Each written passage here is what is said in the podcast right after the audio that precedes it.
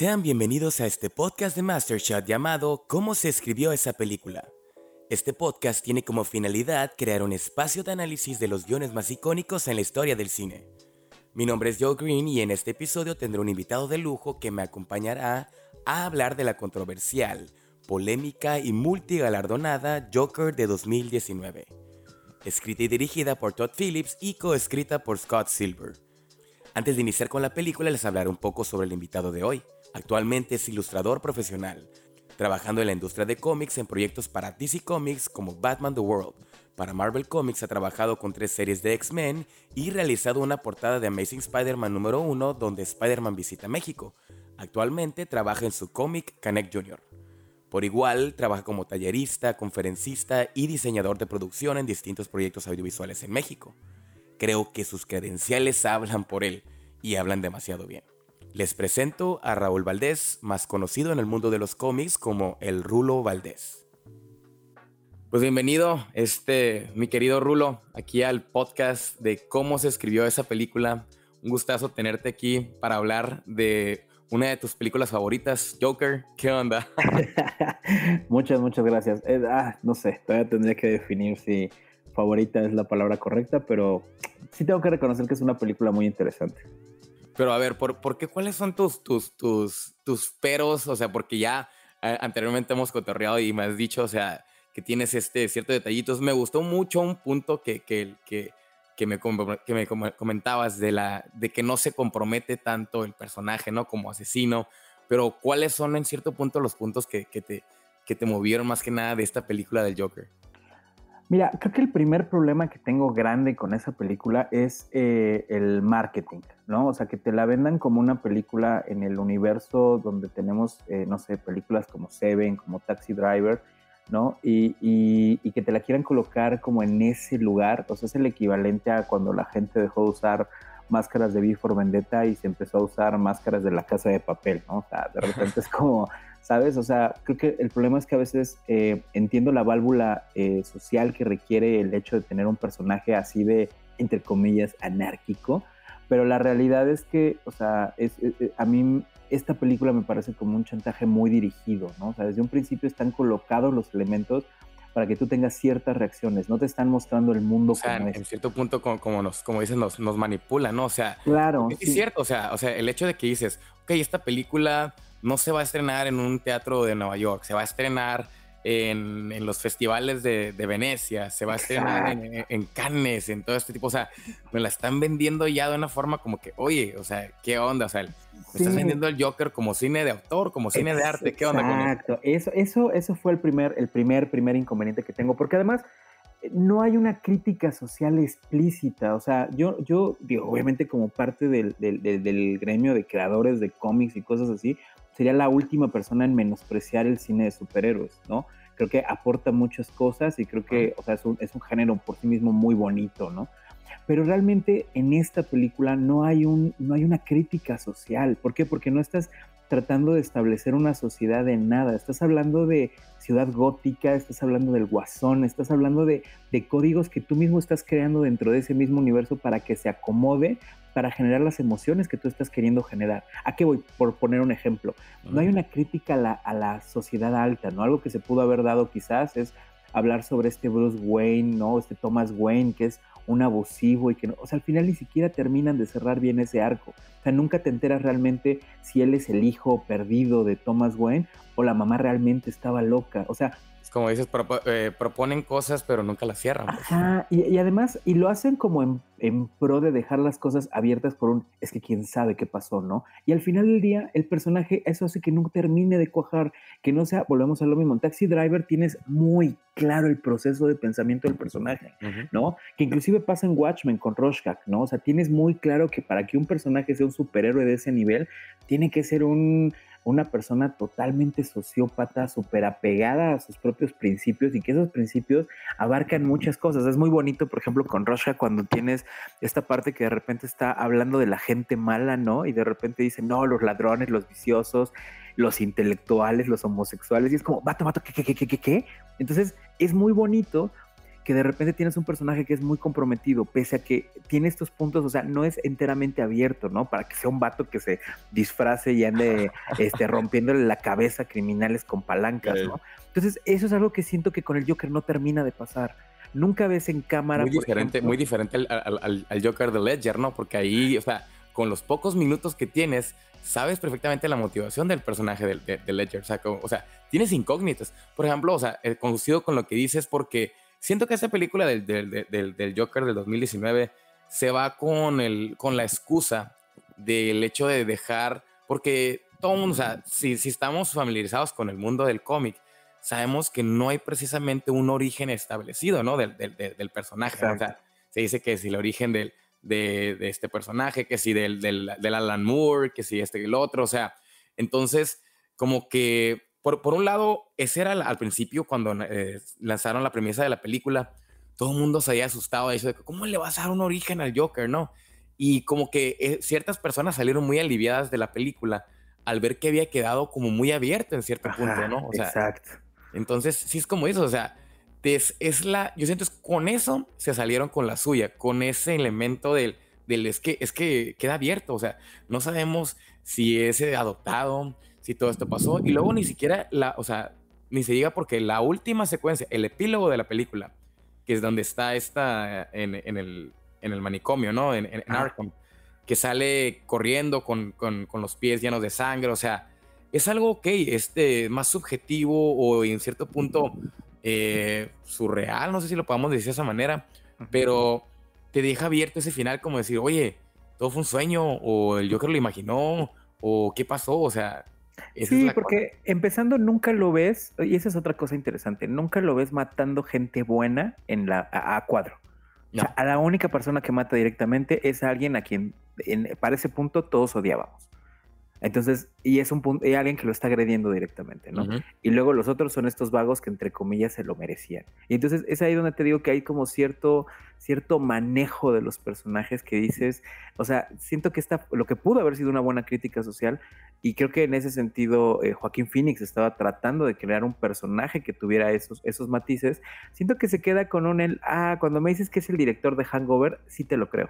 O sea, ya, ya, no, ya no es como el, ay, no, es que es como Peter Jackson que primero dirigió no sé qué y ahora está haciendo el señor. No, no, no, o sea, realmente no hay una gran sorpresa. Y eso es lo que siento que es como muy tramposo, porque sí, no nos, no nos perdamos, es una buena película, está bien, es divertida, cumple ciertos requisitos, cumple ciertos estándares, pero yo la tengo más como acomodada en mi grupo de películas en medio de Shazam y Aquaman, que me hace una buena película desde ahí, Fíjate que Aquaman a mí, no, a mí no se me hace una buena película. No, no, pero o sea, lo que me refiero es, o sea, me divirtió, ¿sabes? O sea, ah, es como, o sea, en mi grupo de películas de superhéroes, yo la pongo ahí entre Shazam, Aquaman, este, no sé, este...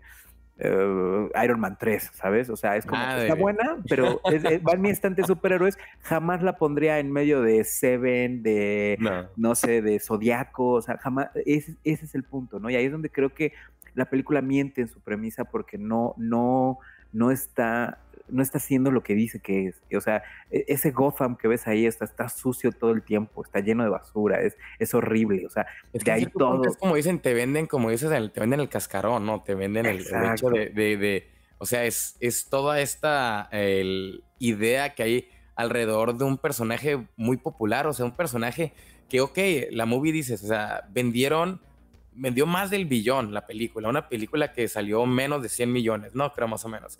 Entonces, te venden todo esto con los festivales, que si la música, que los bailes. O sea, esta película obviamente como impacto cultural pues es enorme porque por lo que representa el personaje. Y o sea, pues tú lo sabes muy bien, o sea, en, la, en, los años, los últimos años, los últimos, yo creo que las últimas dos décadas, el personaje agarró todavía una fuerza mucho más grande. O sea, ¿Cuántas veces no se, no se explotó en los cómics? O sea, ¿cuántas veces este, o sea, desde el, del, el, boom de Heath Ledger, e incluso el, el, bullying a Jared Leto, o sea, vemos todo esto. Y, y, y, mucha gente lo vio como una redención en cierto punto después de lo de Leto, ¿no? O sea, el hecho de que ahora sí utilizaron bien al, al, al Joker, ¿no? Que ahí también es un tema bien interesante, porque, o sea, a mí, por ejemplo, de hecho, curiosamente, la, la visión, o bueno, la versión de Leto es la que a mí me parece de las más cercanas al Joker de los cómics. O sea, es como, o sea, creo que, creo que tiene más esta, o sea, esta onda de gángster que le pusieron era, ajá. Es que es como dices, o sea, el, el, el, Joker, así como Batman, es como todos los personajes, tratas de verlo, depende de las, de, de, de las, de las eras del cine, las épocas del cine, ¿no? O sea, si dices, te la vas a la, a la época dorada, o sea, a la época de plata. Por ejemplo, el, el Joker de la, de la época dorada, pues sí era más esto lo que tú dices, o sea, como más gángster, todos esos detallitos. No, es que, pues lo podemos entender que está personalizado como le gusta mucho a David Ayer, ¿no? O sea, a David Ayer todo le gustan los cholitos y todo este cotorreo de, de los homies y todo, o sea, los tatuajes, o sea, yo cuando vi la propuesta dije, no se me hizo tan descabellada, pero yo en cierto punto, bueno, o sea, ya hablando de, de, de Suicide Squad, sí se me hizo que en cierto punto no entendió el personaje eh, Ayer, ¿no? Pero, o sea, con ciertas eh, cositas, pues. Y obviamente, pues la película fue un caos en, ya en cuestiones de, de estructura. Pero, por ejemplo, ahora con, con, con este Joker de, de Joaquín Phoenix, sí es, o sea, es inevitable porque o sea, número uno, o sea, antes cuando dices de, de, de, la comparación de Taxi Driver, te lo venden el hecho de que, no, es que iba a ser una película producida por Martin Scorsese. Exacto.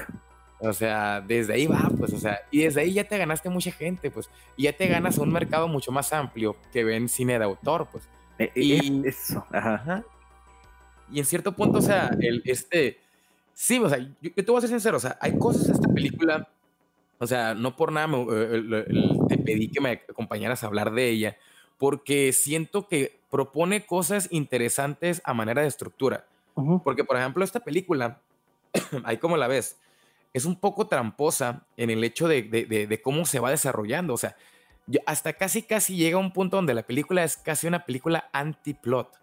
O sea, hay solo un plot en toda la película, que es cuando le encarga este eh, cuando tiene la necesidad el, el, personaje de Arthur de ir a buscar a, este, a su padre, o sea, en cierto punto a, al, señor Wayne, a Thomas Wayne. O sea, ese es el, único momento donde la película se lleva de una manera orgánica. Todos los demás elementos de la película se va llevando eh, con, como, como te decía, los McGuffins, estos elementos que, que, que mueven la película. O sea, tan así que la risa del Joker es un McGuffin. O sea, si el Joker en, la escena del tren no se hubiese reído, no hubiera avanzado la película. O sea, no hubiera avanzado. No hubiera, no hubiera llegado a este nivel donde tiene que matar a estos chicos, no lo hubiera molestado. O sea, son tantos momentos donde los, los, los McGuffins, este tipo de cosas, hacen avanzar la película que, que de repente si la analizas dices, oye, no trata de nada la película. Claro, o sea, sí, tiene, sí tiene tres actos, o sea, en una manera convencional y ves el hecho de que empiezas como el payaso triste y luego este, te vas al payaso asesino, o sea, el, segundo acto es el payaso asesino y terminas como ya consolidado como la figura del Joker, o sea, ya te conviertes en el tercer acto en el Joker, ¿no? Entonces, o sea, sí se marcan bien los tres actos, pero la manera que llevaron la película sí se me hace, eh, no sé si como dices, de decirte es mágico o trágico, porque, o sea, funciona de una manera cero convencional y como analista de, de, de, guion, lo aplaudes porque dices, oye, es una buena manera alternativa de la clásica de que, ah, como los Avengers o como, como la Liga de la Justicia, que buscar una Mother Box, buscar las, las, este, las piedras de las, del infinito, o sea, todo ese tipo de cositas que son pues muy básicas, o sea, lo hemos hablado en otras películas, ¿no? De que sí, o en la serie de Hawkeye o todos estos detallitos, que son muy convencionales en la manera como se, se, van desarrollando. Entonces, esta película, se te digo, o sea, no sé si es mágico o trágico, cómo, cómo, cómo va evolucionando. O sea, este, por ejemplo, ya adentrarnos un poquito ya en, en, en, la cuestión del guion, este, pues, ya como ya hemos mencionado, no, no, sé si tú qué opinas, por ejemplo, en cuanto a premisa, para mí esta es una película, o sea, más que Taxi Driver, también tiene una película de, de la, en estructura de, la, de, de las convenciones de una película Breaking Bad, o sea, es el, eso es, o sea, es el, el, hecho de cómo el personaje este, se ve afectado por una, una, condición y en cierto punto pues termina convirtiéndose en, en este antihéroe, por, por así decirlo. ¿Cómo la ves en ese sentido? Justo, sí, sí, de hecho creo que, y eso es lo más chistoso, que irónicamente dentro de su estructura narrativa es muy básica. O sea, en realidad es pues como historia de origen, ¿no? Por decirlo de alguna forma, ¿no? Origen no, no, y, ahí es donde otra vez además se tramposa, ¿no? Porque, o sea, yo, yo, pensaba, no sé, de repente mucho como en, no sé, Fight Club o algo así, ¿no? Como que si hay una crítica a la sociedad, pero en realidad todo el tiempo estamos viendo a Arthur desde el punto de vista de Arthur, o sea, es... Es, es, que realmente Arthur sale en todas las escenas de la película. Exacto. En todas. O sea, no hay una escena donde no esté presente Arthur en esta, en esta película. Entonces sí, es como eso, o sea, es un, es un monólogo, es un, es, simplemente es como, o sea, si lo podemos ver desde un punto de vista como externo, es como si fuera un camarógrafo simplemente acompañando a este personaje, ¿no? Por, por, por su día así normal, ¿no? sí, pero y también es lo que te digo, o sea, también se me hace como muy conflictiva la parte de decir, a ver, o sea, no, no hay un, o sea, él, él finalmente no está desarrollándose en ningún sentido. O sea, es de esos personajes que les pasan cosas y todas las cosas malas les pasan y entonces al final cuando él termina reaccionando, lo que nosotros deberíamos entender como una reacción natural, que eso es, eh, o sea, el, Joker, digo, y esta es una parte interesante, que era lo que mencionabas hace un momento, ¿no? De por qué es interesante, ¿no? Es este personaje que nos representa mucho como este soltarnos, ¿no? Como este, este poco, esta carencia de límite, ¿no? Otra vez recordando que es esa Fight Club, ¿no? Es esta Tyler Dorden, ¿no? Es esta parte que de repente no, como no conoce el límite, él, él puede transgredir las reglas, ¿no? Al final del día es como nuestra válvula de escape. Y en este caso lo que estás viendo todo el tiempo es cómo lo están oprimiendo, lo están oprimiendo, ¿no? Hasta los chavitos lo sapean, ¿no? Sí. El problema es que en realidad es un personaje tan blandengue que todo el tiempo en esencia te está tratando de hacer sentir pena por él. Entonces, esa, es la manera que, realmente nos hicieron creer empatía por él, ¿no? O sea, el sentir la, la, pena por él. La bronca es que cuando tiene este doblez de personajes, o sea, ya cuando lo ves bailando en cámaras y todo esto, ya es otra persona. Entonces ya no tiene tanto sentido, ya, ya no entiendes. O sea, ahí es donde sí siento que hay un, una mala dirección, porque sí siento que este descubrir de él como el Joker ya se nos vuelve otro personaje. Y ahí es donde además, y siento que además está hiper, hiper parado en el lugar de Heath Ledger. Y ahí es donde siento que ya este Arthur Fleck que me estabas vendiendo al principio del guion, ya no es él, o sea, ya hasta actúa como Heath Ledger, ¿no? O sea, ya cuando lo ves sacando la cabecita en la, en la, en la patrulla, ¿no? Exacto, entonces ahí es donde yo digo, híjole, siento que no, no, volvamos a lo mismo, no hay un compromiso, no, no mata, no mata, o sea, nunca ves y, y, te dan a entender que quizás fue en su cabeza lo que le pasó a la vecina y a su hija, ¿no? O sea, entonces él sigue siendo bueno porque quién sabe si las mató. De hecho, la persona con la que iba me juraba que él no las había matado, o sea, que eso había sido una alucina de su cabeza. A su mamá no la mata Cuadro, ¿no? No lo ves, no lo ves matando a Cuadro, ¿no? Y, y inclusive hasta el final, al final, al final, la doctora que lo está ayudando, no lo ves matarla. No, de hecho no. Entonces, entonces ahí no tienes un asesino serial, no tienes una persona que, eh, que responde a un estímulo, a una agresión, a la última agresión del vato que él confiaba como si fuera su padre. Entonces, volvemos a lo mismo. O sea, en realidad él es ni siquiera llega a ser un antihéroe porque no está haciendo, o sea, realmente cuando ataca a los a los a los tipos del, del vagón, los ataca por accidente. Sí. O sea, él, no se defiende, de hecho ni siquiera se defiende, o sea, se le va el tiro. Entonces, ese es, el punto. Entonces, no hay, ni siquiera puedes decir que es una historia de origen de un antihéroe, porque él realmente no está actuando en ningún sentido. O sea, él en realidad llega a un punto donde lo ponen tanto en ese lugar que él dice, ah, pues lo tomo y lo abrazo. Porque sí es cierto, o sea, como dices, no cumple las funciones del antihéroe, o sea, no. Claro. Eh, su arco no, no llega en cierto punto a una resolución que beneficie a, alguien en cierto punto, ¿no? O sea, claro, como queremos... Ajá. Simplemente fue como alterar el, el, status quo. O sea, lo que la resolución de esta película es alterar el status quo. O sea, romper con el con este orden que había del de, discurso que había de los ricos, que si los ricos eran malos. Ni siquiera lo puso él, o sea, es que además ni siquiera lo puso él. Y ya cuando por fin como que reacciona y está en esta escena encima de la patrulla y en realidad él tampoco está generando nada. O sea, eso es lo que es más interesante del personaje, que en realidad lo que hace es, o sea, todo el mundo se está moviendo en su entorno. O sea, él simplemente es una hoja. Y, y nosotros estamos, el camarógrafo lo único que está haciendo es seguir esa hoja. Y entonces estamos viendo el río a su alrededor. Y entonces de repente esta hoja en algún punto de la vida se dobla porque pues el agua la dobla y se pasa por una piedra, entonces como que toma otra forma, pero sigue la, sigue, sigue. Entonces ahí es donde siento que, o sea, sí, es una película divertida, pero no, no cuaja al final en un compromiso de nada, no hay, no existe tal crítica social. O sea, el mundo de Gotham es asqueroso, pero... O sea, te sientes como, como cuando comes comida chatar, ¿no? En cierto punto, o sea, como que de repente te sabe bien, pero no te deja nada, ¿no? O sea, no te deja. sí, y lo que me duele es que la gente lo asuma como, como, como de, como cuando tomas juguito, que es como, no, pero es que sí es natural y es no, a ver, no está hecho de naranja. Fíjate, fíjate que, o sea, yo sí, yo, yo, sí me declaro víctima. O sea, cuando recién salió la película, yo sí sentí, o sea, eh, me creo cosas que, que, me gustaron de la película, o sea, sí, sí, cuando recién salí de la primera vez, ¿no? Pero para mí no ha envejecido bien esta película. O sea, la vuelvo a ver y ahora que la, que la, que la, que la veo un análisis más, este, mucho más metódico, sí digo, oye, o sea, tiene muchas, o sea, mucha cola de que le empiecen, o sea, está, está, sí está muy, este, eh, pues, muchas cosas que cuestionarles, pues entonces, convenientes y en cierto punto, pues como te decía, no sé si es mágico o trágico. Sí, pues es que, o sea, es que es lo que te digo, o sea, y ahí es donde de repente eh, eh, es, es importante el definir el me gusta, no me gusta del está bien hecho o está mal hecho.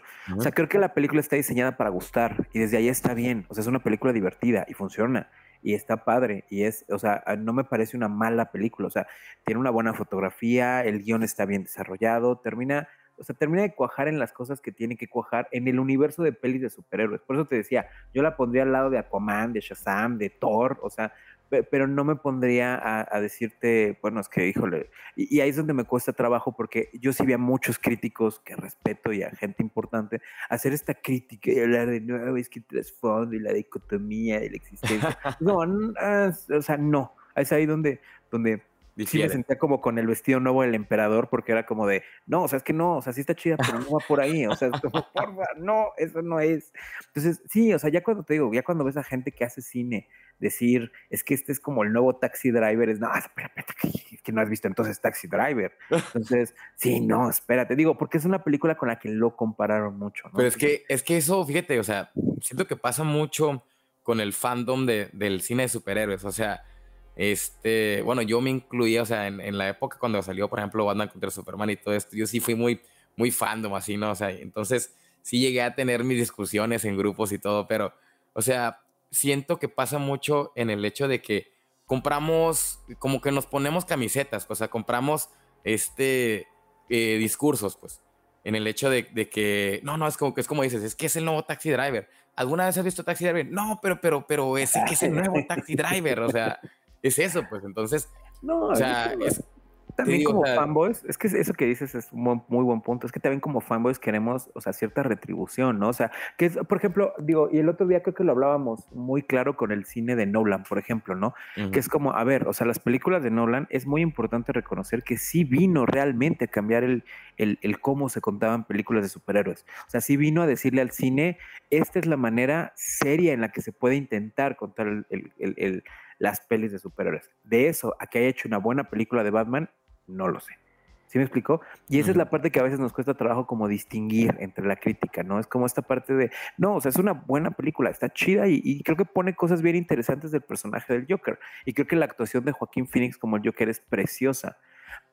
Pero no vamos a subir el nivel de una, o sea, tampoco la vamos a poner en un lugar en el que no, no nos considera. O sea, a mí me encanta. Pues.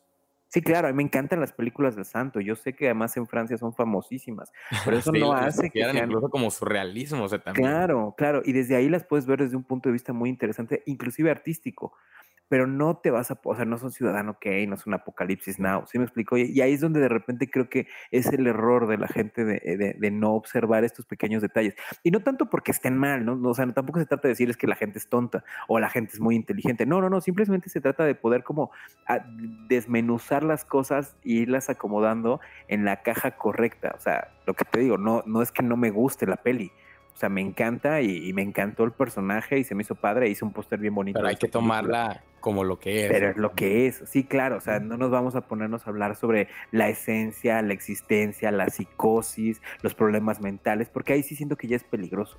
Y esa es la parte que donde siento que, que la crítica tiene que ser como muy objetiva, porque no sé, justo el otro día estaba viendo Fight Club y todavía sigue siendo un trancazo, ¿no? Todavía sigues viendo cosas y diciendo, híjole, cómo todavía se sigue acomodando el discurso y cómo envejece y cómo, y cómo va creciendo y dices, o por ejemplo, no sé, la de cómo matar a un ruiseñor, ¿no? How to Kill a Mockingbird, ¿no? Que dices, es una película muy vieja, es una película con un ritmo narrativo totalmente diferente, pero hijo, cómo se parece la historia todavía a hoy en día, ¿no? Y ahí es donde te digo, esa es la parte donde creo que ya poniéndonos en un plan cinéfilo mamador y decir, no, bueno, es que sobre la, la realidad de cómo debería de ser catalogada una película, pues no está en ese grupo, nada más. O sea, no está mal, nada más no está en ese grupo. Y es, Y creo, que, y creo que está padre que se estén poniendo estas cosas sobre la mesa y eso es lo que tiene muy valioso, ¿no? Que es lo que decíamos hace un momento de Nolan, ¿no? O sea, creo que no es, o sea, creo que sería muy buena la discusión de cuál es el Batman eh, favorito y por qué no es el de Nolan, ¿no? Porque, porque el de Nolan no es un buen Batman. Y creo que todavía no estamos listos para esta conversación, pero creo que este tipo de temas nos van preparando para ese tipo de conversaciones, como para empezar a, al final del día va a haber más películas del Joker. De hecho, es más, creo que ahorita ya a estas alturas ya hay hasta pláticas para que haya una segunda parte de este Joker dentro de, inclusive hasta el universo de esta película de Pattinson, ¿no? Que, que, existe el rumor de que la quieren vincular también, ¿no? ya es que dicen que porque son el, mismo tipo de font que, que, que, utilizan y todo, o sea, la, la, letra, todo, la tipografía. O sea, sí, ya, ya, ya, ya están. Son maravillosos. Entonces sí está, está, cañón de esa, de esa, manera, pero pues este, sí, o sea, hay que tomarla, o sea, como, como lo que es, pues, pero, pero pues en cierto punto es como eso, o sea, ¿qué, qué, qué, tipo de, de, humo nos estaban vendiendo, o sea, por ese lado, pues, o sea, en, ese sentido. Fíjate, ya, ya entrándonos más en la, en la cuestión de, de, ciertos elementos que te quiero comentar, se me hacen muy interesante esta película. Este, la introducción de la película este, maneja cuatro cuatro eh, alternativas, por así decirlo. Cuatro secuencias que se van a ir desarrollando a lo largo de toda la película. Que es, o sea, el, eh, Arthur, y a, qué me refiero con Arthur? O sea, hablar sobre su estado mental, sobre su condición de la risa dolorosa, sobre todos los McGuffins, o sea, sobre su motivación de, este, de ser comediante. Y uno de los detalles más importantes, que ahorita va a complementar algo que comentaste hace ratito, los medicamentos. Cuando deja de tomar los medicamentos, empieza toda la película. Entonces, ¿qué te puede dar a entender? O sea, de hecho, me, eh, varias de las críticas negativas a esta película se centraron en ese elemento de los medicamentos, en el hecho de decir que es que es muy evidente que el vato nomás se dejó de tomarse los medicamentos y empezaron las alucinaciones y empezó a las, los aires de grandeza y empezó a hacer esto. Y entonces, cuando y cierra el final, que ves este, este cotorro que está en Arkham, pues quiere decir que simplemente este, pues eran alucinaciones porque los medicamentos eran los que lo, mantenían este cuerdo. O sea, y en cierto punto, o si lo podemos ver de esa manera, pues es algo, es algo muy conveniente para el guion. O sea, es, es algo tramposo. Exacto, justo. Caso cerrado. Y, luego, por ejemplo, otro de, las de las líneas argumentales es, es, la familia, o sea, me refiero a la familia, me refiero a, la, a, a, su madre, o sea, este Penny Fleck. Y luego, este, en el, en el, en el mismo concepto de la familia, pues ahí tocan las, estas, o sea, bueno, hay que, otra de las películas que nos faltó decir que es referencia a esta película es la de, este, ¿cómo se llama este? El hombre de comedia, ¿no? De, de, de Martin Scorsese. Ah, Claro, claro, sí, sí, sí. De hecho, hasta, o sea, en los elementos estos de, o sea, tiene referencias súper evidentes. O sea, por ejemplo, uno de estos es el hecho de que esta alucinación que tiene, ¿no? De, de, que participa en el show de Murray y todo esto. Es básicamente lo mismo que hacía Robert De Niro en, el, en, este, en, en la película, que, que, hablaba con los otros personajes, como si él fuera el, el, el invitado especial. Y al igual en, en, Taxi Driver que vemos este cuando el Are you talking to me? O sea, y la vemos acá con la pistola cuando disparan en, la, en, la, en la sala. O sea, sí son muy evidentes. Es como que decir como que, sí, sí, sí, mira, tú eres fan de Taxi Driver, tú eres fan de, del show de la comedia, todo esto. Ándale, esto va para ti. Entonces, o sea, viéndolo de ese lado, el personaje de Robert De Niro, pues, o sea, para empezar, es Robert De Niro, o sea, es el personaje. Es un que claro, claro. Ajá, el mismo personaje que, salí, que era el protagonista en las otras películas. Entonces lo, ponen de esa manera y lo ponen con las, con las cuestiones de las visiones. Por otro lado, este viene siendo lo que es el, trabajo, o sea, lo que es el, hecho de ser payaso, que si lo despiden, porque está en, la, cuestión de los actos, la manera de, de, romper, por así decirlo, el status quo, de sacarlo de su zona de confort al Joker, es corriéndolo del trabajo, lo, lo corren porque perdió el, este, es, el letrero, todos esos detallitos, que si le venden el arma, que si este, el, ¿cómo se llama? Tenía un arma en, cuando estaba en el show con los niños en el hospital, o sea, todo ese tipo de detalles, el, pues en cierto punto son convencionales y, y el conveniente es en el, en el, en el punto donde pues tienes que sacarlo de una u otra forma de su zona de confort.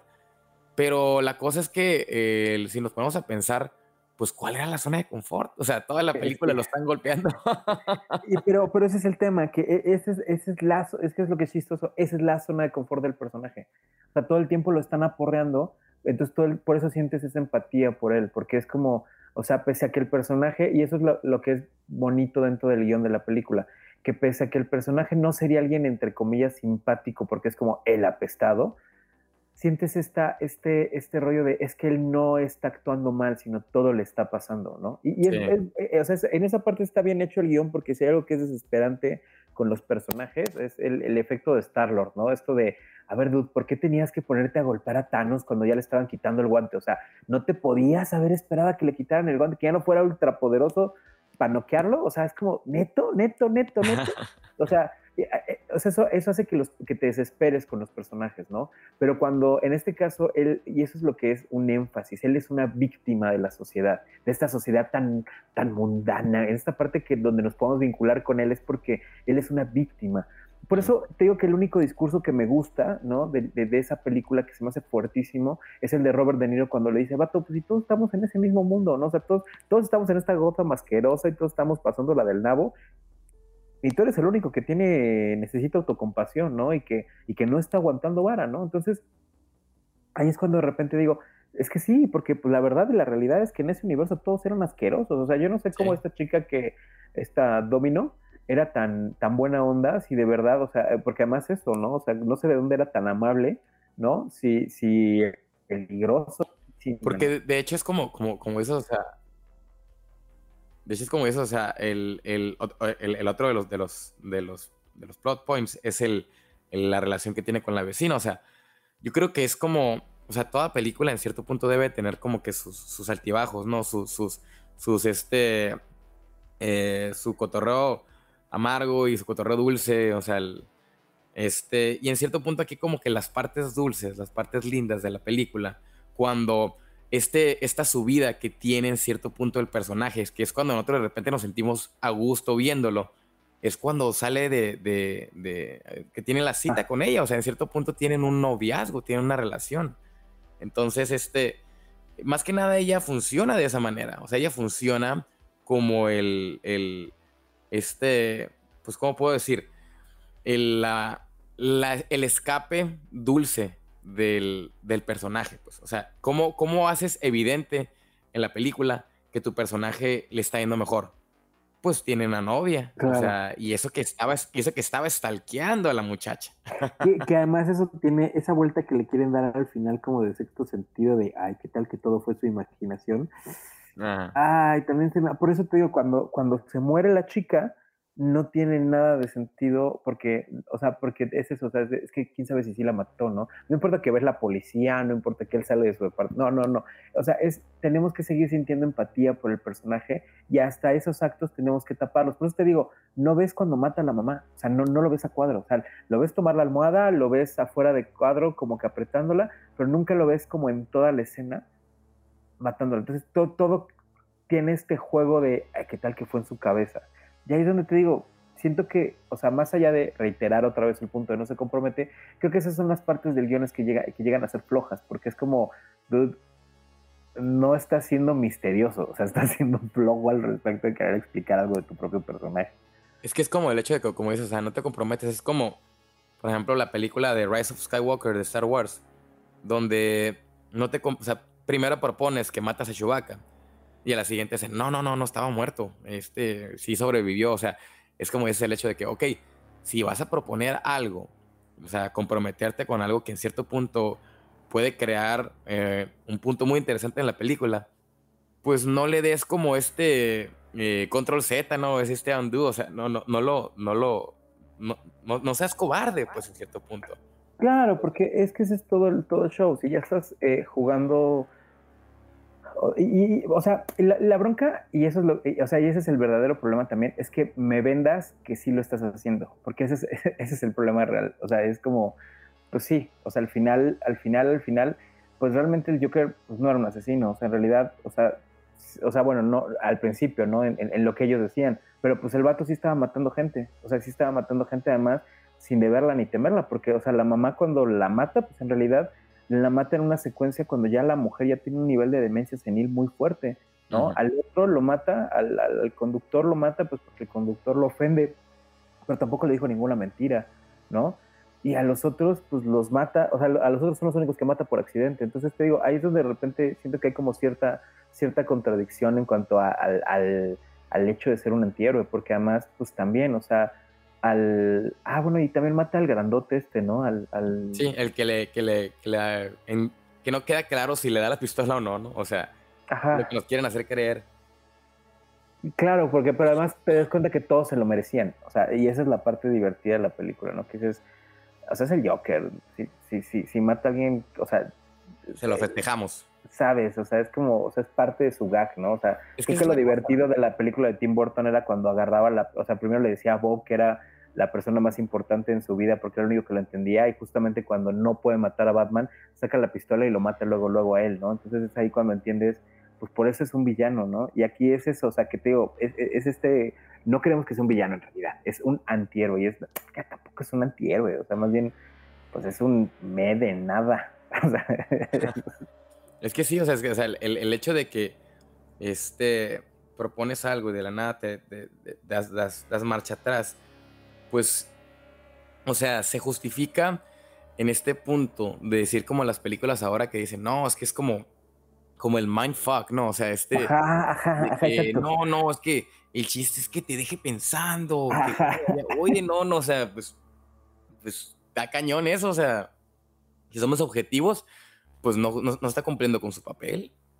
Exacto, y es, es, esto que acabas de decir es, es, justo, justo el punto crucial, o sea, e, es eso, ahí es donde dices, o sea, no, no, no, no, me quieras vender. O sea, son palomitas de mantequilla normales. Son las que le vendes a todo mundo. No me digas que son de mantequilla importada. Y es solo. no. O sea, se va, o sea, se vale. Se vale en el discurso. O sea, pero lo que te digo, o sea, eso de, de repente de, ay, es que tuvo ocho minutos de aplauso en Cannes, ahí es donde digo, yo no sé si ya los estándares están bajando, ¿sabes? o sea, eso me habla más de Cannes que de, que de pues que de la película. O sea, el, Joker no tiene la culpa, ¿no? Si ya saben cómo es, ¿para qué lo, sabes? ¿Para qué lo invitan? Más que nada, como que necesita más proyección internacional, ¿no? O sea, el hecho de, pues por ejemplo, también los Oscars, o sea, es que, que le dieron las nominaciones, ganó, este, ganó dos premios. Eh, sí, bueno, o sea, ejemplo, pon tu que sí se la merecía Joaquín Phoenix, o sea, quizás la, la, película no se la merecía. Yo ahí creo que, por ejemplo, digo, no, no, no me acuerdo, honestamente, igual ahí sí estoy blasfemando horrible, no recuerdo cuál era la competencia, pero pon tú que en ese sentido creo que la construcción de personaje de Joaquín Phoenix sí es muy épica, o sea, sí es muy al nivel del maquinista. Pues realmente es, eso es lo, lo, importante de la película, o sea, el punto principal fue la construcción del personaje, o sea, pues como decíamos, todo gira alrededor de él, está en todas las escenas, o sea, la transformación y pues más que nada el hecho de, como decíamos, o sea, eh, entendemos, yo, yo creo que hay como una fórmula, hay un libro que te dice cómo ganar un Oscar, ¿no? O sea, yo creo que desde que vimos a, a desde que vimos a, a, Jared Leto ganar el, el, el Oscar con, con, Dallas Buyers Club, es como que vimos que entendemos que las transformaciones físicas son medio Oscar, o sea, la neta. Sí, sí, sí, sí, sí Entonces, ahí, este, estoy tristemente este, de acuerdo contigo. O sea, yo ojalá, y quiero esperar que no le vayan a dar una nominación a, a, Jared Leto ahora por el personaje que se aventó en House of Gucci, porque, porque nada más es puro, es puro humo, o sea, realmente no, no funciona de nada, pero ya él, ese, esa, ese actor ya se está caracterizando por, por hacer eso, pues, o sea, por, por, por verse muy diferente, todo esto. Pero algo que se me hace muy injusto porque, por ejemplo, Kristen Bell jamás le daban sus personales, o sea, le, le, le, le, daban tanto peso por eso. O sea, sí tuvo Oscars, o sea, pero eran más que nada por la construcción del personaje en sí, no tanto por, por la caracterización. Porque hay que entender esa diferencia. Es muy eh, diferente character a characterization, o sea, el personaje uh -huh. a caracterización, pues. Y Jared Leto te vende la caracterización y Christian Bell te vendía el, el, el, personaje, pues, o sea, por ejemplo, maquinista, que sí, si este, todas esas películas que, que llegó a, a, a, American Hustle, que llegó a ganar Oscar o todo eso. Entonces, este, sí es como, como te digo, o sea, fórmulas para ganar un Oscar, ¿no? Para hacer ese tipo de cosas. Entonces, yo siento que esta película cae en ese sentido. Pues. No, totalmente. De hecho, me acordé mucho del, di del diálogo de, de cosas de Tropic Thunder. De, ajá. de cómo tener que actuar, como, como dice Robert Downey Jr., como un retrasado, ¿no? Para, para ganarse un Oscar, ¿no? No ser un retrasado, sino actuar como, no, o sea, de, por ejemplo, ve, o sea, Forrest Gump, Oscar, Ándale. ¿no? Este, ¿cómo se llama este otro? El, el que tenía el champán, ¿no? Ajá, Penn, no es Oscar, o sea, es como, güey, sí, sí, yo también creo Hay que, como patrones, como dices, son patrones. pues. sí, Fíjate que, que este, por ejemplo, como te comentaba en- al, al inicio, esta película, o sea, ahorita ya con los elementos que vamos hablando, ya estamos casi, casi a la- en, el, en el midpoint de la película. Este, como te decía, hasta ahorita, este momento no había un plot. O sea, no sabemos No. de, de, de, de- de qué trataba. O sea, ¿y a qué me refiero con un plot? O sea, cuando entendemos el elemento del plot, entendemos cuando hay una misión, cuando hay un, un, un, este, un obstáculo que vencer. Y hasta en este momento, si lo analizamos, ¿qué obstáculo tenía el Joker? Ninguno. O sea, Sí, hasta no, ahorita no tenía no. ningún obstáculo. El único plot, como te digo, en el midpoint de la película, es cuando él, se, él tiene, siente la necesidad de ir a buscar, de investigar si, si Thomas Wayne era, era, era este, su padre. Y aquí es donde entra este, fíjate, un elemento que se me hizo, ese se me hace muy curioso. En, el- en la cuestión de la escritura, le llaman este elemento el flip the promise. O sea, el, el voltear, girar la premisa. ¿Y a qué me refiero con esto? O sea, la película, no, normalmente las películas de Batman, pues entendemos que el- nuestro héroe es Batman y el Joker es la persona que está tratando de desestabilizar todo el orden. O sea, entonces, si hacemos este flip the promise o, o- o- o girar la premisa, ahora nosotros vemos a nuestro héroe, en cierto punto en esta película, como el Joker, y los malos son los Wayne, o en cierto punto Batman, o sea, Batman porque sale Bruce Wayne como niño, pero, en cier- pero entendemos que el concepto es básicamente ahora hicieron como que la, la propuesta es ver desde la perspectiva del Joker la historia de Batman, pues.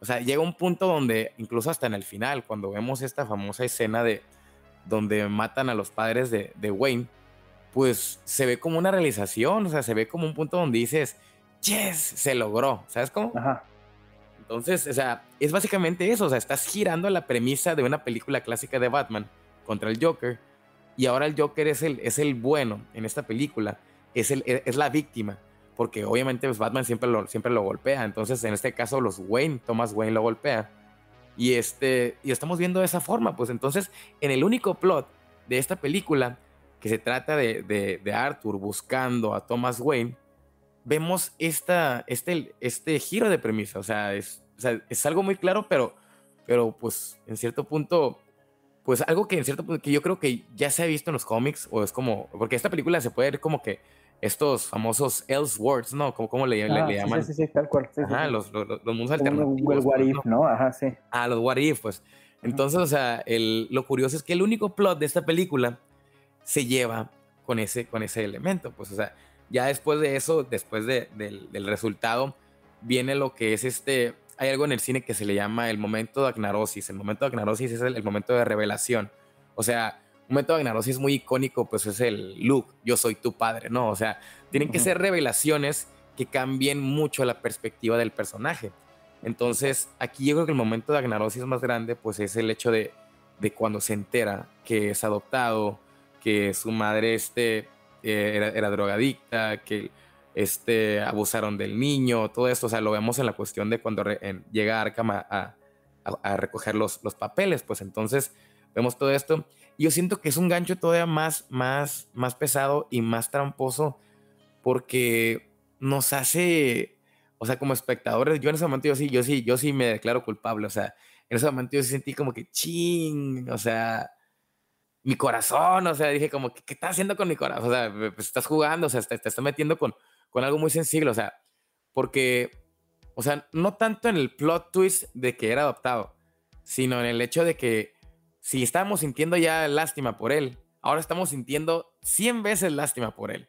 Ajá. Porque, porque él, o sea, te lo ponen ya como el pobre niño, que el- las contusiones, o sea, básicamente ahí te están diciendo el por qué tiene los problemas este, mentales, o sea, por qué tiene estas lagunas mentales, por qué tiene estos trastornos de personalidad, por qué lo golpeaban, o sea, ahí le dieron su, comple- eh, su complemento en la cuestión del origen, o sea, de su cuestión física, porque hay que entender este personaje tridimensional de, del Joker, que en, las cuestiones psicológicas, pues viene siendo todas estas eh, traumas que tiene de, niño, eh, todas las cuestiones de los medicamentos, de las vacunaciones.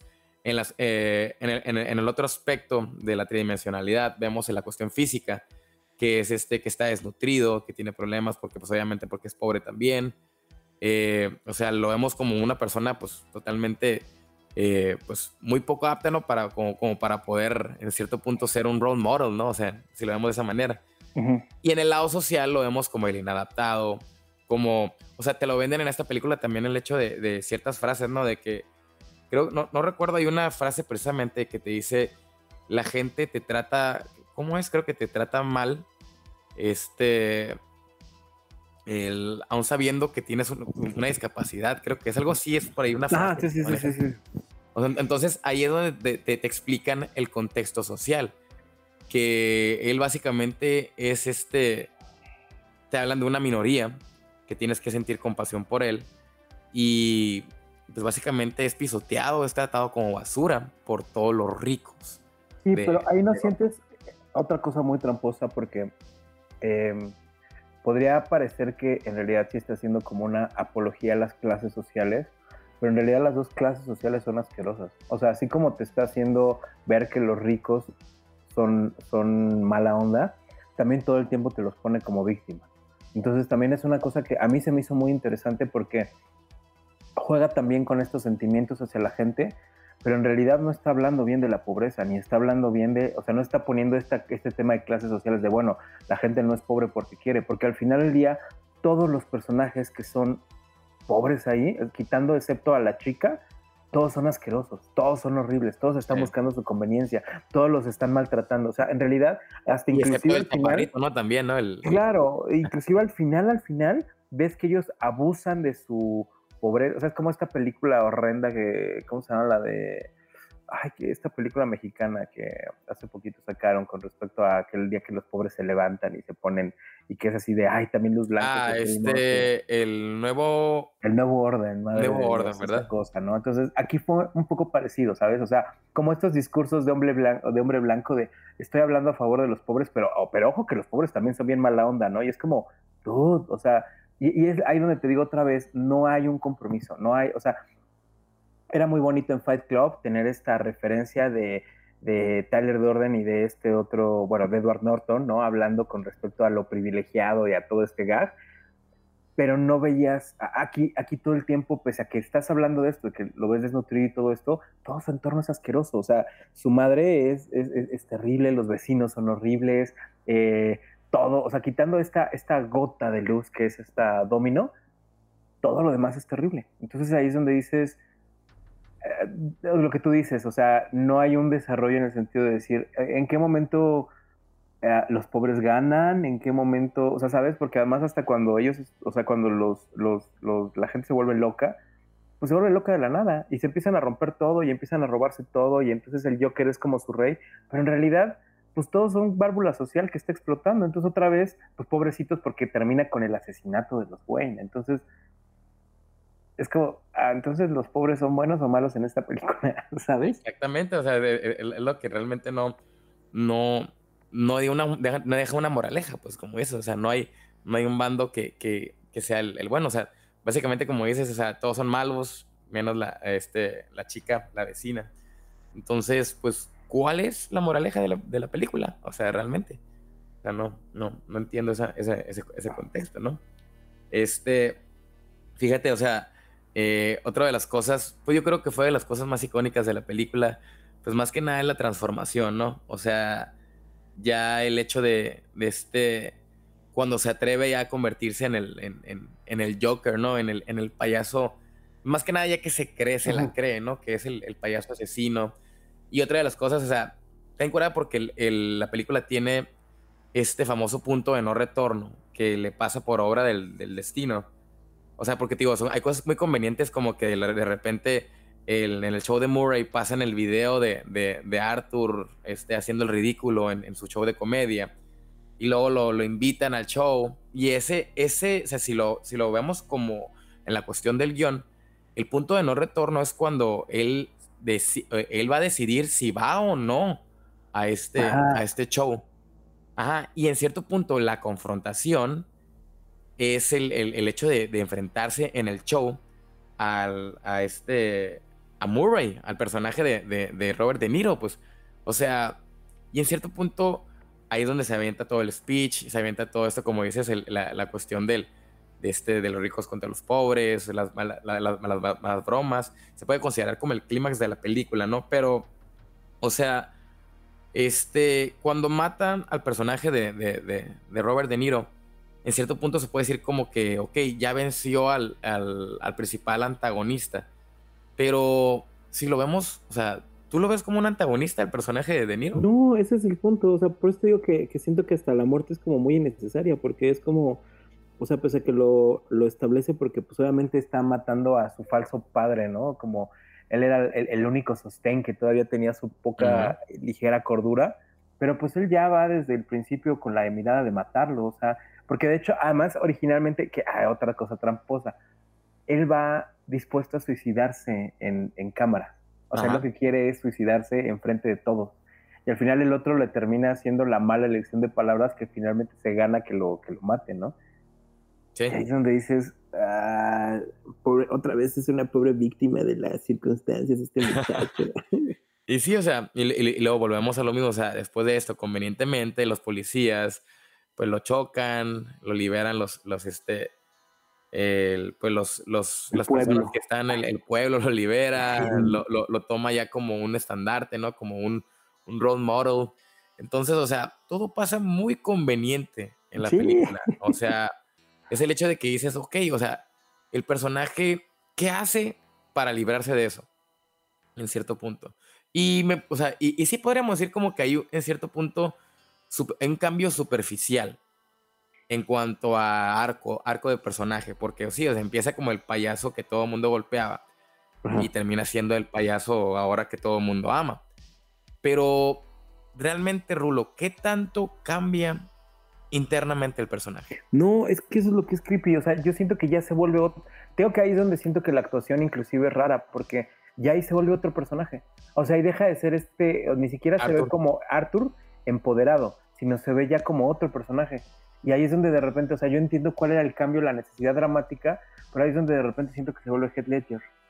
Y ahí es cuando ya no me hace sentido, porque digo, o sea, no, no veo estos tonos de Arthur, porque inclusive hasta la voz le cambia. O sea, ya ves que Arthur era como con una voz medio chillona, de repente como, ah", y, como, y como, que hablaba de repente así, y como que esforzaba, ¿no? Y, hasta ya, y al último termina siendo como más amanerada, ¿no? La sí, no, y es como, ajá, exacto, ¿no? Entonces, realmente no, no, ves emerger esta mariposa, ¿no? Sino de repente, híjole, esta, esta oruga se volvió un pterodáctilo, ¿no? Y es como, eh, o sea, y ahí es donde creo que, creo que otra vez termina, o sea, no, no, me, no me va ad hoc al aprendizaje. Lo que tú dices es otra vez otra observación muy interesante. ¿Cuál es la, ya no digamos la moraleja, ¿no? Para quitarle esta parte de moral, sino cuál es realmente el aprendizaje del personaje o hacia dónde avanzó porque en realidad todo su mundo es asqueroso. O sea, en realidad más bien, en todo caso, el inadaptado se adaptó.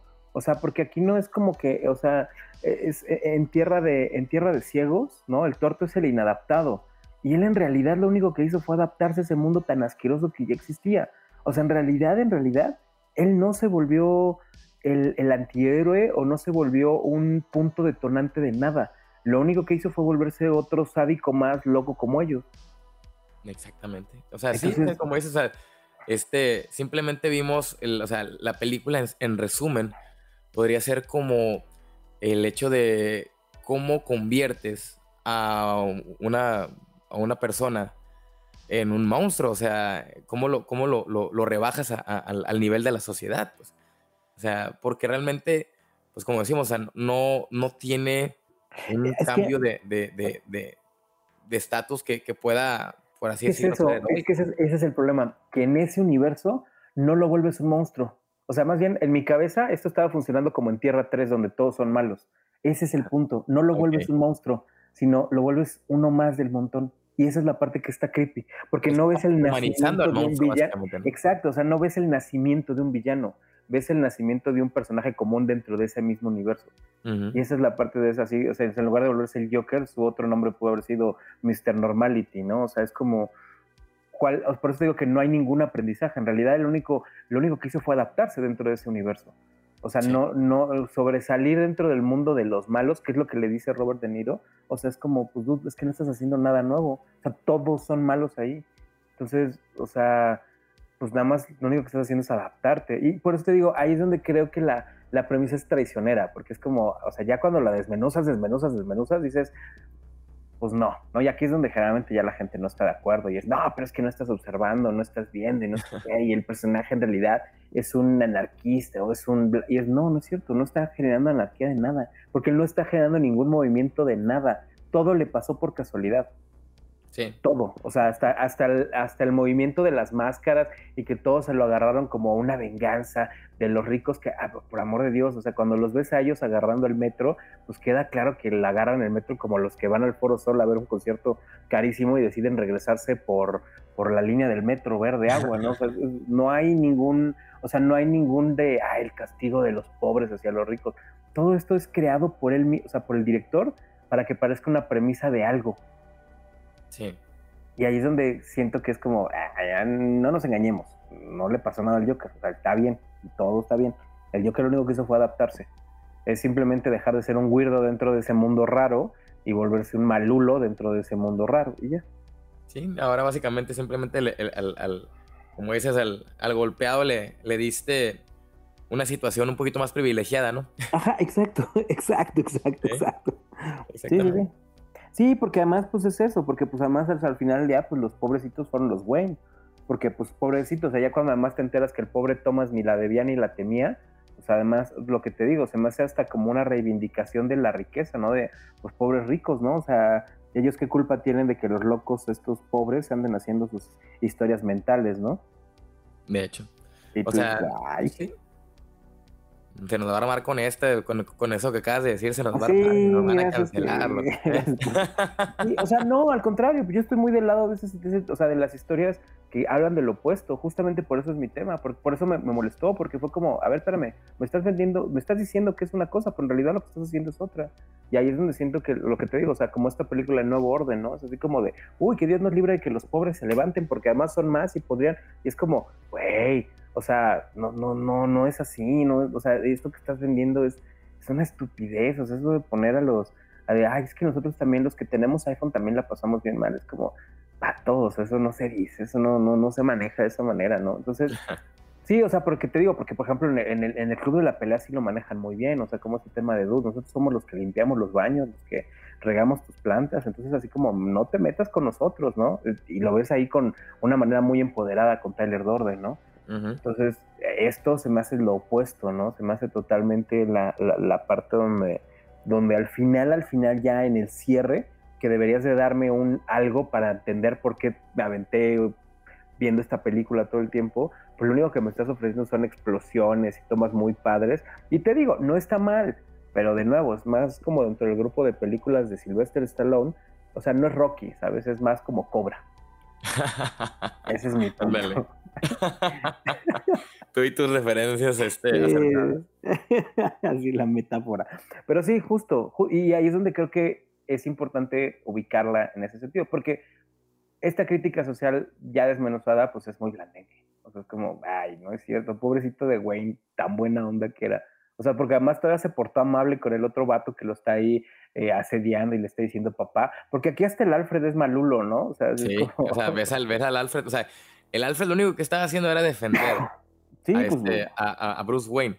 Y, más que nada lo que, lo que te crea como que quieren hacer sentir mal, o sea, con, con, Alfred, es el hecho de que le dices que, ah, tú eres el hijo de ella, o sea, eh, tu mamá tiene problemas y que sea, o sea, le dijo la neta. Sí, exacto. Pero, pero pues, o sea, no nos gustó escuchar la neta. O sea, no nos gustó escuchar la verdad. Pero eh, y, ahí es donde te digo, o sea, todo el tiempo nos estamos esforzando en esta necesidad de que veamos a Arthur como bueno, que no, pues pobrecito, él no mató a nadie, y es como... Ah, o, sea, podríamos decir que esta película es la, película oficial del, de la, víctima, ¿eh? Ajá, sí, sí, sí, exacto, sí, el Joker es una víctima. Que, que eso, por ejemplo, está, o sea, y, ahí es donde de repente sí es importante mencionar el material de origen, ¿no? Que es un poco lo que tratan de establecer en, en esta película, en este cómic de Killing Joke, ¿no? Como que ahí es donde siento que no está bien llevado, ¿no? Porque en Killing Joke, pues digo, para los que no tengan el contexto, pues es una historia eh, de Alan Moore que básicamente trata de, como el origen del Joker, ¿no? Que él es una persona pobre que trabajó en químicos y que pues como necesita dinero urgentemente porque su esposa está embarazada, decide cometer un atraco, pero pues a medio atraco le dicen que su esposo se murió, ¿no? Entonces, pues que resulta que ahora él eh, pues va a tener que este, pues cometer el atraco de todas maneras, ¿no? Y es en ese momento cuando él ve a Batman y entonces cae en este charco de químicos y entonces él se vuelve el nuevo el Joker, ¿no? Porque se da cuenta que todo es un chiste y su argumento de es que la gente solo necesita un día malo para volverse loco, que es lo mismo que esta película de, ay, ¿cómo se llama? Día de Furia o...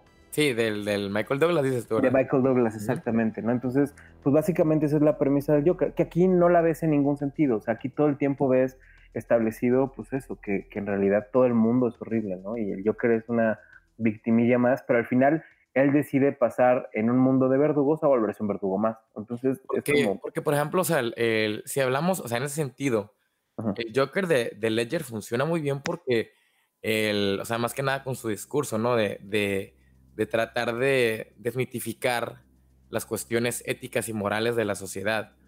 Eh, en un mundo donde, pues ahora sí que los aristócratas este, dominan, ¿no? Como Batman, ¿no? El, y se fijas, la motivación, yo creo que por lo que funciona muy bien The Dark Knight, es porque es una película donde el Joker y Batman se juegan la fe de Gotham. O sea, quiere hacer este, el Joker es desestabilizar, o sea, por así decirlo, desmentirle a todo el mundo, hacerle creer que, que las cosas no son como parecen ser. Y que ni Batman es tan bueno, ni Harvey Dent es tan chido, ni los malos son tan malos. O sea, sí, sí, sí, justo, justo, justo. O sea, y, realmente, o sea, eso es lo que. O sea, si hablamos, eso sí sería un Joker en el contexto de desestabilizar este, una sociedad, pues.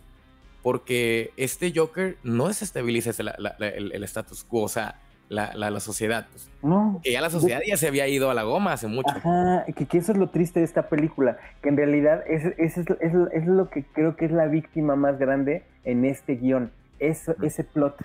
Porque justamente eso, te tratan de establecer toda una revolución social, pero si te detienes dos segundos a pensarlo, pues fue una revolución social que pasó, ni siquiera fue este güey era válvula de escape. O sea, es como iba a pasar con el pretexto que tú quisieras y él se la adueñó en todo caso, o sea, no, no es como tú dices, o sea, en este caso Ledger, digo, aunque a mí me, no, no, me parece tan anarquista en el sentido de que todo lo tiene perfectamente planeado, pero justo él, él, o sea, lo que él dice es de sus planes son romper los planes de todos los demás. Lo que pasa es que luego tiene esta escena en el, en el que ahí es donde yo discuto mucho porque la escena donde están en el hospital, todo el discurso que le dice es muy bonito, pero no tiene ningún fundamento, porque no, no es cierto, o sea, él está planeando todo el tiempo y esto que dice de, ah, es que todos tienen sus planes, es, vato, tú también tienes planes, o sea, lo único es que estás tratando de hacer que los demás se minimicen, demostrar y jugar.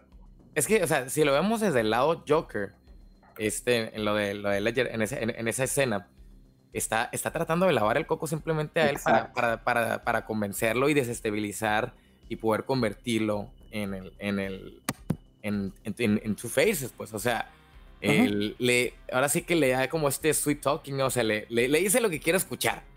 Ajá, exacto, exacto. pues. Entonces, o sea, sí, el Joker planea, o sea, el Joker, o sea, es lo que decíamos, o sea, en la caracterización es un personaje que nos da a entender que a lo mejor tuvo un pasado militar o algo, o sea, en el universo de, de, de, Nolan, ¿no? Pero porque es alguien muy trucha, o sea, alguien que tiene combate, o sea, que tiene muchas habilidades, o sea, conocimientos. Entonces, lo que él realmente trata de hacer es destabilizar y en ese lado sí lo hace muy bien. Pues. Exacto, sí, sí, sí si es un agente de caos, en ese, en ese sentido está de acuerdo, pero sí es manipulador, entonces ya no es tan honesto y entonces desde ahí ya no está tan loco. Y está bien, funciona bien. O sea, de hecho ese, ese, ese, Joker me gusta mucho, pero otra vez siento que está como muy mal entendido, porque todo el mundo se queda con ese speech que dijo y es de, ay, pues lo estaba diciendo para dos caras y ustedes se lo compraron, entonces ustedes están igual de guayas que dos caras. Sí, pues es que, es que es el problema con el Joker la gente, la neta, tendemos a perder la objetividad porque nos dejamos llevar, pues. Por, claro, pero es que eso es lo que está padre, porque esa es la parte divertida, y ahí es donde siento que es la parte psicológica padre, que es la del sociópata. Esta parte donde el sociópata te está diciendo lo que tú tienes, lo que tú quieres escuchar, pero sin ningún vínculo emocional de parte de él. ahí, ahí sí funciona muy bien, porque sí, o sea, en ese sentido, sí es el Joker, es un sociópata en todo sentido. Que ahí es donde de repente tienes esta sensación que no es Arthur Fleck. O sea, Arthur Fleck se desarrolla esta sociopatía en algún punto al final, pero como que se le prende off-on, no la va desarrollando. O sea, de repente ya cuando él está en la patrulla, o sea, la desarrolla hasta el final, ya cuando empieza a hablar de esta manera como medio amanerada y medio ya es el super cool, hasta ese momento es cuando dice, bueno, ya, ¿no? Pero, pero en realidad no hay un, un discurso de nada en toda la película. Esa es la parte que te digo que me sigue traumando. Sí, entonces, realmente, o sea, ya viéndolo, pues este, o sea, ya esparciendo el humo que, que, nos, que nos dieron y ya en cierto punto ya estamos, como te decía, o sea, para mí la película no envejeció tan bien como, como quisiera, o sea, sí, o sea, la puedo ver, está entretenida, tiene sus momentos, tiene cosas muy padres, pero, pero ya vámonos, o ya al, al esqueleto, al fondo, pues sí siento que está muy vacía, pues, o sea, sí siento que, que, que, que realmente fue, fue este, algo pues, que nos, nos quisieron vender, pues, bueno, nos vendieron algo muy bonito, pero nos dejamos llevar por el hype, pues, la neta. Sí, que digo, se vale, o sea, también creo que e, eso pasa con un montón de, de, películas y creo que es justo, o sea, también está bien como voltear a verlo y decir, ah, pues es que igual y, y, y, que puede ser, o sea, no, no es una cuestión de tener una razón, simplemente decir, pues bueno, pues, o sea, eso no quita que me siga gustando, o sea, porque no, no, no, no, no hace ni más lista ni más tonta a la gente, ¿no? Pero sí es importante el, el, lo que decíamos, empezar a poner esto, sobre todo para empezar a desarrollar nuevas narrativas, ¿no? Creo que además al final del día, o sea, algo que está muy bueno es que esto, todos estos temas se han puesto sobre la mesa y ahorita, por ejemplo, no sé, esta nueva película que viene de, de de Batman, la de Pattinson, promete también, o sea, también vamos a ver qué pasa, ¿no? Hasta ahorita promete ser una muy buena película. Este parece de repente tiene mucho esta onda Fincher como Seven, de repente tiene esta estos como homenajes y que parece que, que van a funcionar muy bien. Ahora, ya cuando la veamos, igual obviamente la vamos a ver con hype, ¿no? Sí, pues obviamente lo padre es ya con los años después veamos y digamos, ah, pues mira. Pues no nos vayamos tan lejos, o sea, Spider-Man, o sea, la nueva No Way Home en cierto punto, ¿no? Sí, sí, justo, justo, justo, ¿no? O sea, va a ser muy divertido escuchar esto en, en no sé, en dos años, es más, el siguiente año y decir, ay, estábamos bien emocionados por ver a Andrew Garfield y solo salió dos segundos diciendo, ah, yo te pruebo como hombre araña, Tom ¿sabes? A ver, a ver qué pasa. Pero creo que eso es lo que está padre de este tipo de, tanto de conversaciones como de, de, sinergias creativas, ¿no? Empezar a observar hacia dónde, hacia dónde nos llevan. Y creo que en ese sentido es bueno que existan estas películas. O sea, eh, por eso te digo que es un sentido, eh, eh, entre comillas, bueno y malo, ¿no? O sea, también creo que es sano que existan estas películas porque nos ayudan mucho como a a ver otras posibilidades de cómo tratar a ciertos personajes, ¿no? O sea, que es lo que te digo de las, para mí tienen mucho valor las de Nolan, ¿no?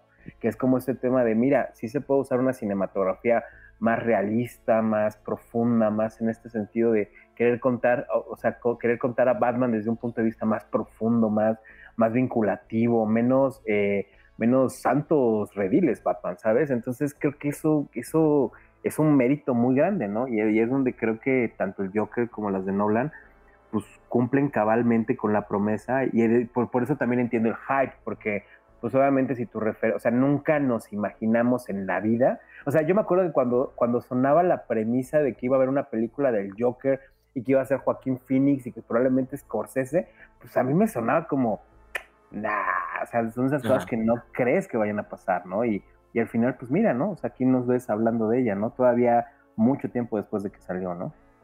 Sí, básicamente, que más de tres años, de tres años después de la película. Entonces, pues al final eso es lo que, o sea, la materia que da como, y todavía sí que creo que tiene mucho, o sea, ahorita creo que abarcamos como ciertos puntos, pero tiene un montón de puntos como para, para trabajar, porque sí hay un desarrollo también de un personaje desde muchos puntos de vista psicológicos, ¿no? Y mucha gente, y ahí es donde eh, eh, afortunadamente mucha gente se puso como a estudiar al personaje, o sea, pone muchos temas con respecto a la mamá, con respecto a cosas así que, que, valen la pena tocar y que creo que en ese sentido, pues funciona bien dentro del personaje, ¿no?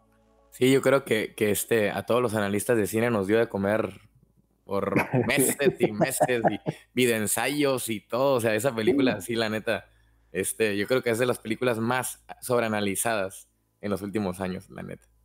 Claro, pero pues por eso es bueno de repente, digo, y no se trata de pararnos en la postura de, ah, todos los demás, o sea, no, es justo eso, ¿no? Como qué bueno que, que se pueda ver eh, ya en un análisis más profundo, ¿no? Y de repente también eh, dar puntos de vista diferentes con respecto a, a, pues, qué tan bien o qué tan mal fluye, ¿no? O envejecen en este caso, ¿no?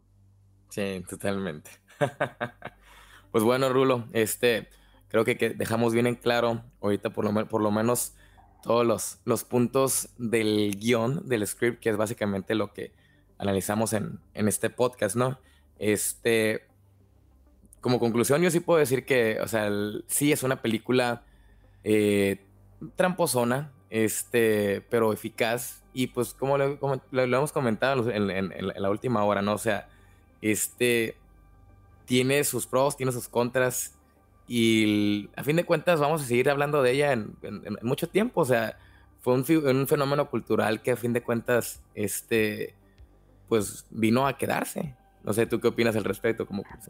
Totalmente, porque además creo que nosotros lo estamos criticando desde el punto de vista de las referencias que nosotros tenemos de cine. O sea, veto a saber uh -huh. ahorita con los nuevos cineastas, o sea, así como nosotros en su momento vimos, no sé, Seven y nos rompió la cabeza, pues uh -huh. hay muchos que lo que les rompió la cabeza fue esta película. Entonces, pues veto a saber cómo, cómo se va a interpretar en unos años, ¿no? Veto a saber no dudes, ajá, no dudes que luego sea referencia, ¿no? Para... Claro, no, no, yo creo que ahorita ya lo es, o sea, ya ahorita, o sea, porque además es eso, o sea, si tienes en mente hace cuánto tiempo salió y, por ejemplo, cuántos chavitos estaban estudiando cine en ese momento, seguramente va a ser un punto de partida para muchas personas, o sea, y dio la pauta para muchos cortos. Digo, en su momento, yo me acuerdo que, por ejemplo, la, la película de Heath Ledger, o sea, Ajá. le rompió la cabeza a mucha gente, ¿no? Que, o sea, este rollo de, ah, es que además él también se metió en un hotel e hizo, o sea, todas estas leyendas urbanas al respecto sí. de, de, cómo la caracterización del personaje de Heath Ledger, y, y, yo me acuerdo que, o sea, tenía amigos que se dedicaban a este negocio de cine que, bueno, a veces hasta, que no, es que a mí también me cambia la voz cada vez que ya era de, ay, esa, ¿no? Entonces, sí, sí, me acuerdo que había un dibujante de cómics que sí, de repente, ay, sí, es que se sintió súper identificado y lo veías haciendo la cosita esa de la lengua y todo así de, ya cuando nos enteramos todos que lo de la lengua era porque se le secaba por el maquillaje, Ajá, entonces... Sí y que ya a él le gustó y que después lo retomó, dices, ah, ya poco tú también usas maquillaje, amigo. ¿Ah? Entonces, pero está padre, porque es lo que te digo, o sea, es lo que genera en la sociedad, ¿no? Esta, esta sensación de imitación, o, digo, y, casos muy desafortunados, ¿no? Como del tipo este que se metió a balear en un cine, sí, ¿no? Y que, y que traía el maquillaje del Joker, ¿no? Entonces, uh -huh. sí es muy interesante ver cómo va repercutiendo en la sociedad ese tipo de cosas. Pues, por ejemplo, o sea, en, en, con Taxi Driver y con eh, King of Comedy, o sea, ambos, este, ambas películas llevaron a, a, a este a influenciar a personas a, a, hacer intentos de asesinatos. Sí, ni, no, o sea, ni, se diga que intentaron matar a este, creo que fue un presidente también uh -huh, en Estados uh -huh. Unidos, o sea, es lo que digo, o sea, y una, una, influencia muy grande que tiene este, este tipo de películas, y más que nada, como decimos, por el hecho de los personajes que son. Claro, claro, y, pero, y eso es lo, interesante, ¿no? El, eco que puedes generar, eh, pues, en todos estos este, contextos, ¿no? Y ahí sí creo que, pues, e, es, es, muy interesante, ¿no? Es una muy buena época para ser fan o es una muy buena época como para ser cinéfilo porque, pues, tienes todas estas cosas al alcance de la mano, ¿no? Sí, totalmente. O sea, ahora sí que como fan o, o, el, o en general como fandom, este, pues, hay que agradecer que nos han dado ahora sí que todos estos años, años y años de películas de, de cómics, ¿no? Entonces, a ver ahora qué viene, porque pues, tío, ya se está desgastando el cartucho este del, del superhéroe, entonces, pues ahorita pues, lo estamos viendo, ¿no? O sea, pues, nos dieron ahora los villanos, no sé si no vayan a otro tipo de, de películas de villanos, pero pues seguimos ahí con, con este, con el hype, ¿no? Todavía. Pues mira, ya cuando ves anunciadas películas como Craven, dices... Ya quiere decir que ya, o sea, Ajá, ya, es que, tío, ya, ya, estamos en el, en, el, en, el, en el cansancio, en el desgaste a morir del, del, del mercado. Sí, sí, sí. ¿Quién, ¿Quién, sabe, quién sabe qué vaya a pasar. Pero bueno, finalmente lo mismo, ¿no? O sea, así es. Que, pues ahí vamos a estar para pa, pa hablar de ellos. pues bueno, este, Rulo, como siempre, un gustazo. O sea, yo estoy encantadísimo siempre de platicar contigo. Yo te considero una persona súper, súper, súper completa para este tipo de temas en general. Y este, danos tu información, dónde la gente te puede seguir en, redes sociales, este, qué onda, es, dónde te encontramos. Pues me encuentran como Rulo-Valdés con doble S en cualquier red social. Estoy así en Twitter, en Instagram, en Facebook, en Tinder. o sea, me topar en cualquier parte. Sí, ahí este tal cual, eh, Rulo-Valdés con doble S. Perfecto, pues muchísimas gracias, mi Rulo. Este, y, y espero tenerte próximamente de nuevo aquí en el podcast. Ya, creo que sí, un gusto. Este, igual, muchas gracias por la invitación, muchas gracias a la banda que se quedó aquí escuchándonos.